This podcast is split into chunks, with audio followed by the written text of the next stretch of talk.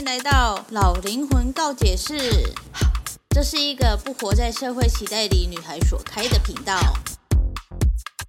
这频道会分享个人经历、身边人对我的告解故事，少许沉重的社会议题，以及日常所遇到的五四三小事。如果喜欢这个频道，欢迎订阅、抖内帮助我升级装备，也欢迎追踪我的 IG Y 八三一八三。这个节目会时不时的出现英文、韩文以及泰文，有兴趣的朋友可以跟着我一起学习单词哦。好，那我们就开始今天的主题吧，Go Go！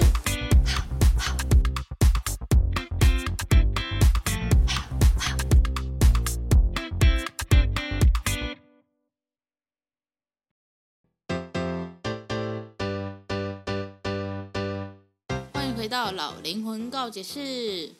这阵子呢，家里外面都在施工，所以我也找不到比较适合的录 podcast 的时间，所以大家就请见谅喽，应该会听到蛮多 Kiki 口口的声音。今天想要来聊聊最近，嗯，新闻报很大的黄牛事件吧，应该算很大吧。第一次接触到黄牛是我大概第一次看演唱会的时候。我没有真正接触黄牛，应该说第一次知道这个词，是因为我第一次看演唱会。那我第一次看演唱会的时候是二零一零年，然后 Super Junior 来台湾开演唱会，然后那时候很幸运哦，因为那时候买票呢是要去唱片行，还是某些特定的场合，然后去排队。那个时候还叫做端点，不像现在就是这么的方便。你要去机台有机台，然后你网络有网络这样。那时候不是，那时候一定要去唱片行，然后排队，然后请店员按说：“哦，你要几张？”这样。所以那时候呢，就会有那种呃，大概前一天晚上就去呃路边等着店门开店之类的这种状况。那现在没有。可是那时候呢，我记得黄牛没有那么那么嚣张，可能是因为那时候网络也不发达，或者是怎样的。我记得那时候大家的票都还算好买，而且演唱会的票真的算便宜。现在那时候 Super Junior 最贵也才四千五，这次竟然要六千二，真的是哇，涨得很夸张。然后呢，这是为了抢 Super Junior 的票，我也是特地就是去。网咖包台，然后要抢，结果我没有抢到，是我朋友帮我抢到的。然后大家都没有抢到，应该说在网咖买票的人几乎都没有抢到，除了我隔壁那一位有抢到之外，其他人我不知道他到他们到底有没有抢到这样。然后因为呢，这个主办单位呢，就是我很讨厌的圆顶，我这样讲出来会不会被他们告啊？啊，就就是某某顶这样。然后呢，他们呢，反正。从以前到现在，就是越来越感官不好了，可能是侯姐不在的关系，就是整个变得很商业化，干嘛的？然后他们自从公布了说 Super Junior 要来，然后到卖票，只有一个礼拜的时间，应该说就是让人家很措手不及。然后那一个礼拜，就是你消息放出去，结果那个售票的那个座位图啊，什么都还没有出来。结果就有黄牛已经知道售价了，然后再开始在那里卖喽。你说哦，你想要哪个位置，我可以给你，你必须加多少钱？这就是黄牛嘛，对不对？不知道你们有没有去抢过票？但是因为抢票这种东西在台湾就真的只有台湾有问问题这个模式，所以一开始这个模式出现的时候，说是要防止黄牛来买票，结果我觉得防到的都是一些粉丝。很多人都会说黄牛就是有写程式啊，根本就不用问问题，也不用回答什么，连验证码都不用打就可以直接进去买票了。但其实事实上好像也不不一定是这样啊，可能真的有自自己写程式买票的黄牛，但大部分的黄牛呢，其实都是跟主办单位有勾结。我这样是讲出他们的秘密，我这样会不会被就是？封杀之类的，还是会被告啊？怎么办？我好害怕。总而言之呢，我听到的消息是说，呃，有一些主办呢，应该就是说黄牛就等于主办本身呐、啊。所有的黄牛可能都是主办那边的票务出来的，也有可能，当然也有可能就是他们的票务跟黄牛合作，看抽成什么的都有可能。那我想说的是，我得知的消息是，有一些主办会在呃票还没有公布之前，应该是说消息哎消息放出去，然后票还没有开卖之前，他们就会先去问一些粉丝，可能 A 粉丝跟可能因为搞应援或者是怎样，然后跟主办有稍微认识，然后主办就会跑去问说，哎，我现在要开卖这个票，然后你要加多少钱？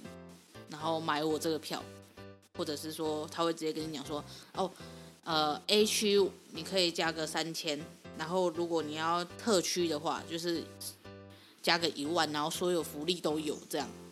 那你如果 OK 的话，在开卖的时候，他就会先把那一些票盖起来，因为你已经付款了嘛。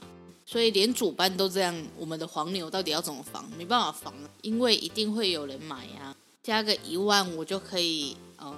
应该是说，加到一万块的钱，我就可以拥有所有的福利，而且还不用选位置，因为主办会把帮我留最好的位置。那谁不要？谁一定都要啊！这样粉丝的钱很好赚，所以主办他才有办法做这种事情。所以你要说，呃，要主办出来实名制啊，或者是抓黄牛啊，根本就不可能啊，因为那就是他们内部的自己人，他们怎么可能出来抓？然后你看，像 b r a k p i n k 的那个票价最贵的八千八，现在已经喊到二十万了。你觉得谁会买？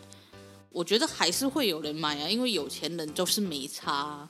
他们肯定会想说啊，我就有钱啊，我想要去看演唱会，我买得起。你们这些买不起的人就在那里，就是批判我，叫我不要买黄牛，这样没有意义啊。有钱人肯定会这么想嘛。虽然我不提倡去买黄牛。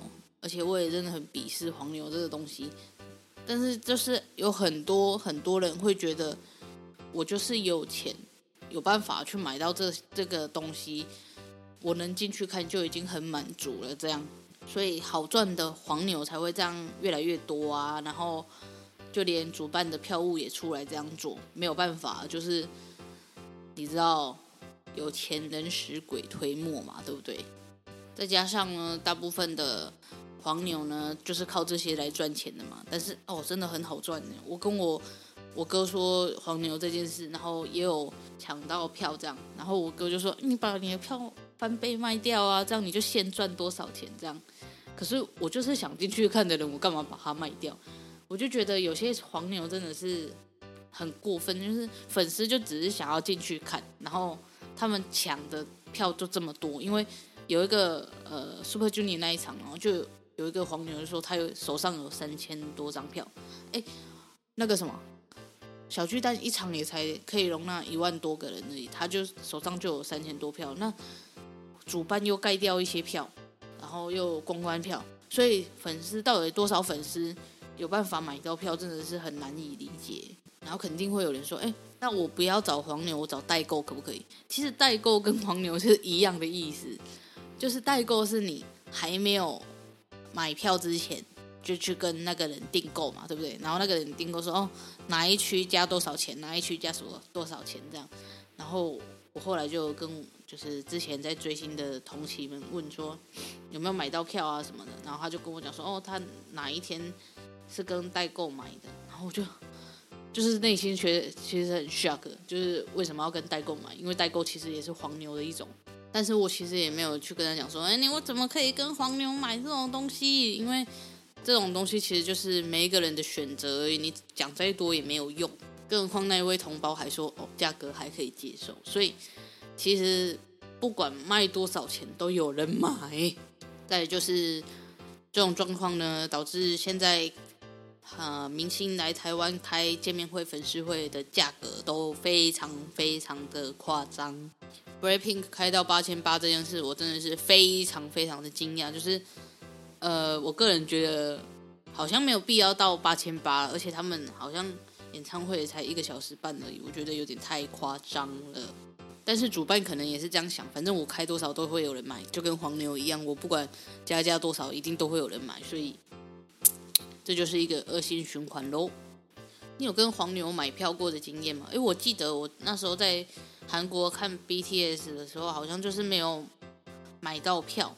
然后我记得我好像是有跟呃黄牛问到价吗？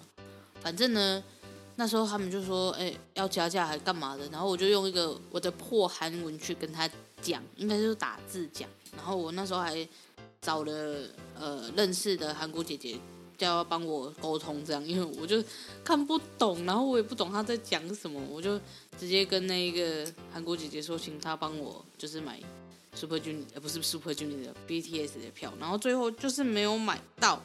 我有点忘记我最后的票到底是原价买到，还是我去现场的那种售票亭买的，有有点忘记了，有点嗯为时已久了。反正呢，我想讲的就是呢，不管哪一国都有黄牛这件事，所以真的是防不胜防了。我们只能说，虽然没有办法进场看，非常的惋惜，因为抢票就是要看运气的嘛。那我自己抢，我都没有抢到过，都是朋友帮我抢到，然后。就是给我票的，所以真的是运气问题。然后尽量不要跟黄牛去买票啦，因为你这样跟他买，他就知道，哎，这个价钱粉丝可以接受，那下次就可以再开高一点，就这样逐渐逐渐的增加。就像 Super Junior 最贵要卖到九万块，然后 Blackpink 当红的，他竟然卖到二十万一样，因为就是会有人买，所以他下次就会开得更高，然后他们这样。买一卖一张票就可以赚人家一个月的薪水，甚至超过，甚至可能都年薪的都有可能。所以我们真的是尽量不要去跟黄牛或者是代购打交道，反正只要加钱的都不要。肯定，虽然说现在因为网络很发达，所以抢票很难抢，但肯定会有粉丝是会多抢，然后会原价让出的。虽然现在看不到，是因为真的真的。就是黄牛抢的太多，然后主办又盖票太多，所以才会导致这种状况。但可能是因为现在零加七刚出来，所以大家都要来台湾办活动，所以就会有这种你知道这种乱象。那相信明年开始就会比较好了吧？应该啦，因为。